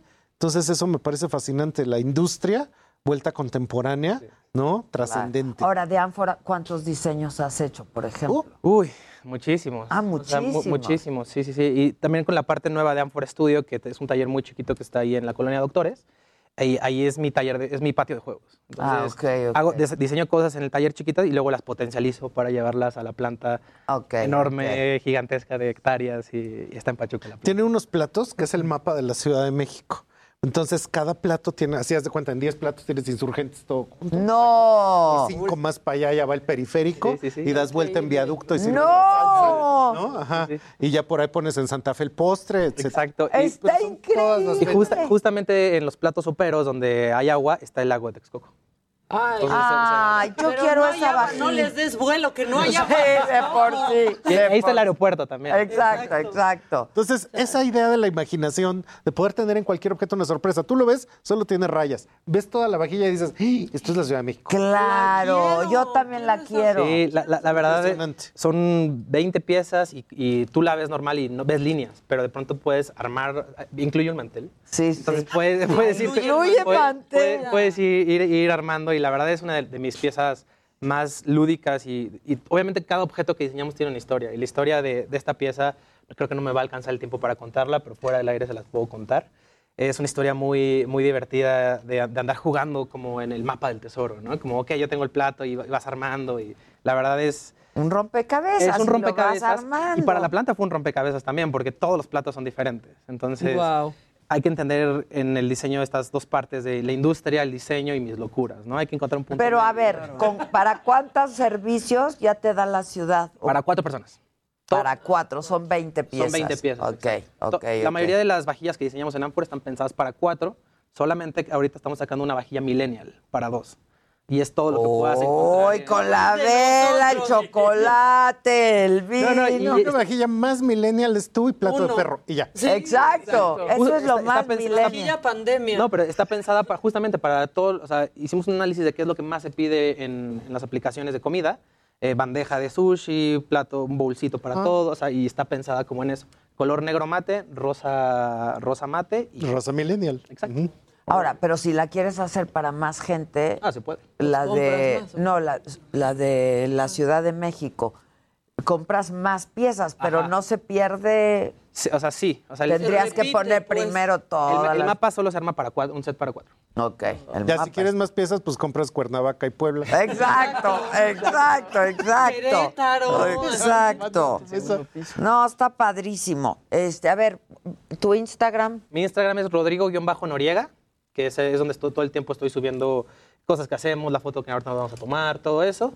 En el estudio es Rodrigo Noriega-estudio, que es, es todo el tiempo, son cosas sin filtro. A mí me gusta ese Instagram porque es lo que veo en el momento y, y es divertido compartirlo. Y el de X de Fuego, que es X-de Fuego, y yo creo que ya con esos también. Pues yo estoy clavada aquí viendo lo que haces. Está padrísimo. Ese decantador, la historia es muy bonita porque es una combinación entre una licorera antigua que yo veía en casa de mi abuelo y instrumental médico, que científico, pues, que es la combinación de la mixología hoy en día. Por Entonces te ti- tienes este mix entre una licorera antigua. ¿Cómo, ¿Cómo podemos traer una licorera antigua ahora a nuestra casa con esta pieza? Está increíble. Está que si increíble. repites tu dirección, por favor. Orizaba 92, Colonia Roma. Entre, entre Tabasco y Colima. Y algo que siempre hay que recordar es que todos los objetos que nos rodean, alguien los diseñó, pero difícilmente lo sabemos porque de repente son súper anónimos. Claro. Entonces, a menos que sea así, Jonathan Ive en Mac o cosas así, no pensamos en quién diseña las cosas. Y precisamente creo que esa es la capacidad de ser autor de objetos que nos van a acompañar y que precisamente por eso vuelven más interesantes porque pueden platicar contigo y se vuelven estos pequeños compañeros de mesa o esta botella que tú decías, ¿no? Que te adjetiva tu propio whisky. Claro. Y lo vuelve más interesante aún. Ve qué bonito tú. Este está padrísimo. Ese- unos eh, bancos una- que acaba de hacer. Es una de pronto una crítica un poquito a la economía actual, la- porque una rondana vale lo mismo que una moneda de un peso. Entonces, si le haces suma Ah. ahí... Las rondanas del banco son monedas de a peso. Órale. Anda. Ca- ca- casi nunca hago un poquito de críticas a la economía ni política. Trato de mantenerme atento, escuchando y observando, pero no, no me meto hasta esta pieza que sí. Está padrísimo. Pero lo curioso es que también tiene que ver con la tradición, porque Adela no me dejará mentir. Padrísimo. Las mujeres bellísimas que antes se ponían pesos mexicanos, ¿te acuerdas? ¿Cómo? A Los mí me encantan pesos, las monedas, esas las- cosas todos se veían de- Ajá, se veía divinas. padrísimo. De a cinco pesos, Padrísimas. de a dos pesos, de a Sí, sí, 50 sí, centavos. pesaba, Ajá, y- Ajá, claro. Muy bonito. Y era como toda esa idea de tradición.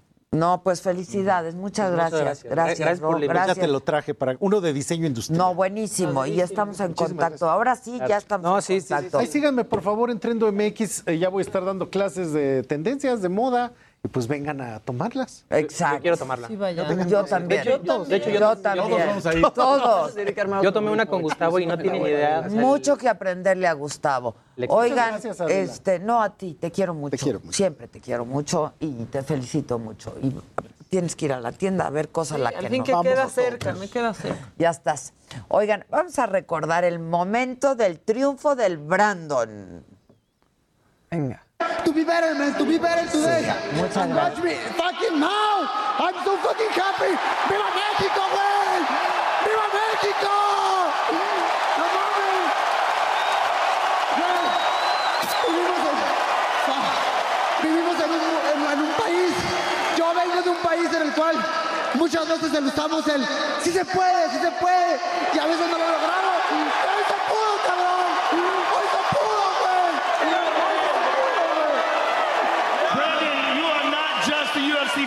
champion. You are the first ever from Mexico UFC champion. Ah, man, to all my people in my country, para toda mi gente mexicana que de México, de Estados Unidos, acuérdense que nosotros nacemos los chingados queremos. Se pueden lograr pinches sueños, cabrones. Se pueden Brandon, congratulations, and it was an honor to call your fight, sir. Congratulations, the new UFC flyweight champion of the world. ¡Bravo! ¡Bravísimo! ¡Bravo! Ay, yo te quiero abrazar. Muchas gracias. De verdad, qué felicidades. Híjole, ¿Qué sientes de ver ese video? Pues mira, yo ahorita para este momento pues ya pasó que dos, tres semanitas de la pelea, pero la verdad es que todavía se me sigue enchinando la piel un Pues poquito. como a mí también. ¿O sí? O sea, porque, o sea, la gente a veces me pregunta, oye, ¿qué onda? O sea, ese discurso estuvo muy bonito y todo, ¿lo ensayaste o qué? Pero la verdad es que no, o sea, tener la idea de, ay, no, yo no quiero ser ese canijo que se quede en el camino, no, no quiero ser como la estadística, el Claro. que diga, no, sí se puede, y al final, pues, a veces, como yo lo dije, no se pudo.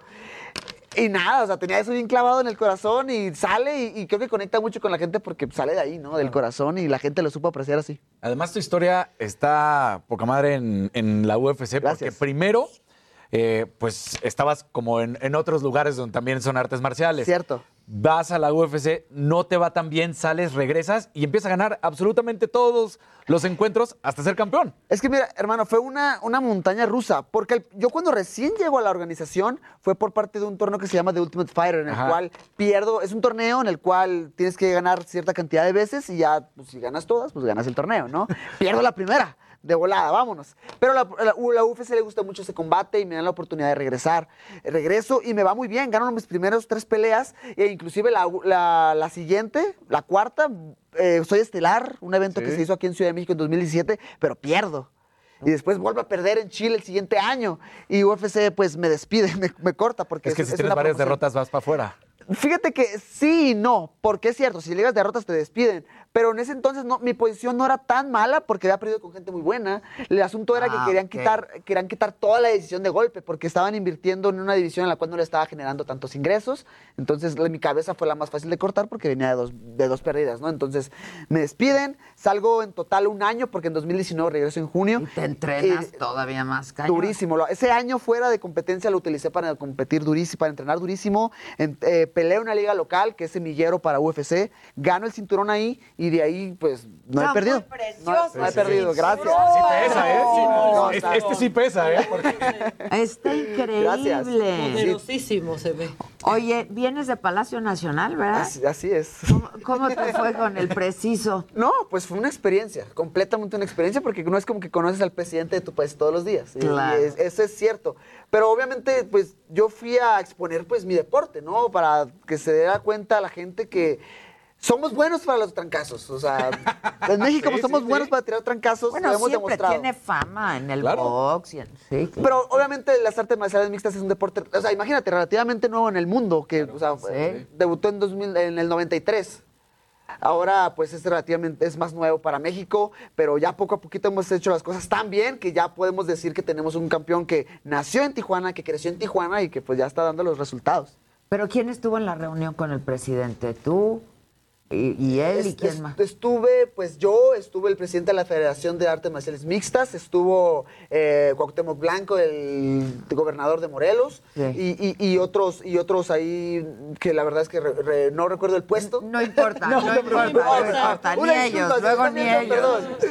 Luego ni ellos. Y pues el, el presidente, ¿no? Entonces, pues, ¿Pero qué te dijo el presidente? ¿Estuvo padre o qué? pues, pues, estuvo chido, o sea, el, porque yo le expuse el, el- el- el deporte desde cero. Yo no tengo el conocimiento si sí conoce el deporte o no, pero Claro, yo dije, ¿sabes claro. qué? Yo voy a asumir que pues, no lo conoce tanto. Entonces le a- expliqué todo, ¿no? De qué consiste, que son varias artes, de que sí, eh, hay boxeo, pero también hay muay thai, hay kickboxing, y eso es la parte de pie, la pelea de pie. Pero también hay pelea en medio, que es tratar de derribar, que hay varios estilos de lucha, hay la pelea ras de lona, el jiu-jitsu brasileño, golpear en el, en el suelo, saber ciertas posiciones. Y bueno, yo- o sea, yo, de hecho, me preguntaban en una entrevista saliendo de qué es lo que yo pensaba, que, que- que creo que pensó el presidente. Le digo, "Ey, la verdad, yo no sé. Sí, pues fueron, no. Fueron, 15, mi- fueron como 15 minutos de reunión, pero sea, lo que yo pude apreciar un poquito, creo que estaba eh, Interesado entusiasmado. y claro. entusiasmado de tu triunfo, sin Claro duda. Es un orgullo. Yo soy súper mega fan. Muchas gracias. Oh, el- es que la celebración, La celebración. también me gustó mucho, Manny, Y mucho. sobre todo la persistencia, ¿no? O sea, porque al final... Fracaso, la- fracaso, claro. Exacto, Regresar. continuar. No, y es un deporte exigentísimo. O sea, uno ve el box y dice, hijo, qué duro, pero luego ves la UFC y. Sí, como que se vale todo, ¿no? En la UFC, yo siento, o sea... ¿Qué, qué no, qué no se vale? No se vale, Es evidentemente. que pegar ese es, el- ese es como el, el tabú a veces un poquito con, lo- con- con la gente que va conociendo el deporte, porque tú lo miras, por ejemplo, para la gente es muy impactante el hecho de poder llevar la pelea a ras de lona y todavía en el suelo poder golpear a tu oponente. Eso es para, eh, para la gente que no conoce el Claro, deporte claro. es muy impactante ver eso, ¿no? Porque sí, estás acostumbrado al boxeo en el que das el golpe y ya, ya Y ahí- en No, y cierto además- punto acaba. Aquí tienes que seguir dando, claro. Entonces sí, o sea, puedes utilizar codos, puedes utilizar las rodillas, las piernas, eh, y eso es algo que aprecio mucho dentro del combate porque lo hace un, un deporte mucho más amplio. Hay un reglamento, definitivamente, o sea, no puedes golpear la nuca, no puedes picar los ojos, no zonas blandas, obviamente, hay ciertas posiciones en las cuales no puedes utilizar ciertas cosas para pegar, por ejemplo, en el suelo no puedes dar torrillas a la cara, eh, no puedes patear tampoco la cara, hay, hay un reglamento todavía más extenso, ¿no? Pero es un reglamento que se ha estado peleando hasta este punto porque al principio sí fue un problema, antes no, sí no había reglas. O sea, antes se podía todo. No, ahí tú puedes encontrar videos en, en- en redes sociales donde eh, veas un tipo que pesaba, no sé, 60, 70 kilos contra alguien que pesaba 100, ¿no? Y ese era un problema al principio. Por eso, las fracturas también en uno de los tipos de defensa cuando levantas la pierna que se han dado de que se fractura tibia y peroné en el momento así del de terrible. Mira, y, y esa parte ya es, es innegable. Eso sí, yo no voy a venir a engañar a la gente, ¿no? Es un deporte que, que hay cierto grado de agresividad, hay peligro. es rudo, es rudo, Claro, es eso sí no lo puedo negar. Lo que sí puedo decirle a la gente que a lo mejor ve este deporte como algo todavía un poquito tabú, es que hay una disciplina in- increíble. Eso es una disciplina hermosa. Pues de las artes marciales, Yo- ¿verdad? O ¿Qué sea, te gusta ganar más, por sumisión o por knockout? Porque sumisión estás humillando de cierta manera, al contrario. Puede ser. Antes era Digo, muy... no sé, por eso te pregunto, ¿cómo te Antes gusta más? eh, me gustaba mucho someter a mis rivales, era muy buena haciendo eso. Pero si no me salía el plan, me, me Por favor. Yo te ayudo. Ya, mira, por favor. No, pero. No se puede, es peso mosca. No puede ni Ah, hablar. estamos en divisiones diferentes. no, se ¿eh? puede, ¿no? Digas. Pero no, ahorita me, me encanta mucho soltar las manos. Me encanta mucho ese sentimiento de conectar un buen golpe. O sea, ¿A qué edad empezaste? ¿Y A los cómo? 12 años. A los 12 años. O sea, ¿te llamó la atención desde chavito? No. Estabas... O sea, cuando lo empecé a entrenar, sí. Pero antes, yo cuando yo comencé estaba buscando algo para hacer. Quería, no sé, alguna disciplina, algún deporte. Karate, pues, algo pues, los así. chavitos, ¿no? Y fue, es curioso porque obviamente al- en general en todo, el- en todo México, pero especialmente en Tijuana hay una cultura fuertísima del boxeo. Pero no me tocó, no me tocó conocerlo. Conocí directamente las artes marciales mixtas. Eh, era un gimnasio pequeño cerca de mi casa. Pasamos un día por el carro con mis, con mis padres, yo de 12 años. Mi mamá pidió informes, llegué un lunes a entrenar y literal me, me enamoré. Lo demás es historia. Y recuerdo mucho mm, mi primer sesión de sparring, porque yo tenía 12 años en ese entonces y creo que el, el muchachito, el niño con el que hice sparring tenía 9, 10 años. Ay, Y dije, ay, ah, ay. Pues, sí, pues vámonos, no pasa nada. No, me, me fue, es la peor vez que me han golpeado en mi vida. No. Claro. O sea, porque yo no ya tenía, peleaba. Yo no tenía cero conocimiento, yo tenía cero conocimiento y el muchachito pues ya tenía Ah, niño, tenía ya su ok, tiempo entrenando. Pero muchas veces podría pasar que eso te desanime mucho, ¿no? Que no sabes que esto ya esto Un no es para mí. niño de nueve, Esto me- no es para mí, me acaban de golpear horrible, ya no quiero saber nada. No, yo me motivé, me motivé mucho, fue como que vas a ver, canijo. Oye, aparte, parte de tu historia hermosa es que pones, yo voy a ser campeón hace unos años. Cierto. Digo, lo, lo, lo. Lo decretas. Es, raro, ¿no? Y es raro porque o sea, a veces ver a alguien tan joven tener esas palabras tan fuertes es como que ah, está bromeando, está, no sé, no es cierto, no sé. Pero yo desde muy chico tuve mis metas muy claras, ¿no? Y eso me ayudó a seguir avanzando en la vida y me tiene aquí donde estoy con ustedes. No, hombre, a ver, tengo, tenemos un minutito. Lástima que llegaste. Es que el Perdón, presidente mi- te entretuvo. Te No le echar la culpa, entretuvo. pero sí es cierto, ¿eh? Pero Perdón. sí es cierto. ¿Qué sigue? ¿Qué viene? quedármelo, formar un legado. Eso es lo más importante ahorita, ¿no? Porque cerré un ciclo. Ese es un- este cinturón es una meta a la- largo plazo que me planteé desde hace mucho y ahora lo logro. Lo difícil es mantenerse enfocado, pero soy una persona muy centrada en lo que quiere, ¿no? O sea, acabo de cerrar un ciclo, pero empiezan otros nuevos. Quiero formar un legado, quiero ayudar al, a- al país para que el deporte crezca aquí. Eh, obviamente quiero sobresalir, quiero ser una superestrella del deporte. Ya el tiempo lo dirá, hay muchas cosas que yo no puedo controlar, pero lo que sí puedo controlar, te prometo que me voy a enfocar como... Ah, ya estás increíble, te amo. Muchas gracias. Muchas gracias. Qué bonito. Gracias. Muchas felicidades. Miles de gracias y gracias No, por- al contrario. Estás viviendo en Tijuana, ¿no? Mira, tengo toda mi vida, viví, vi- viví en Tijuana pues, toda mi vida, nada más por motivos de, de UFC, de, Estás de- viviendo en, en Las Vegas, Nevada, porque ya están las oficinas, soy analista para televisión, en- en- de- para UFC en español, para Estados Unidos, para, tú, para todos Ya, los ya, latinos ya. allá. Entonces allá están las oficinas, hay un Performance Institute que me dan terapia, por cuestiones profesionales me tuve Estás que mudar para allá. allá, así es. Bravo, Brandon es lo máximo. Gracias. Muchas gracias a ti. Nos vemos mañana, nos escuchamos mañana. Gracias. Heraldo Radio. La HCL se comparte, se ve y ahora también se escucha.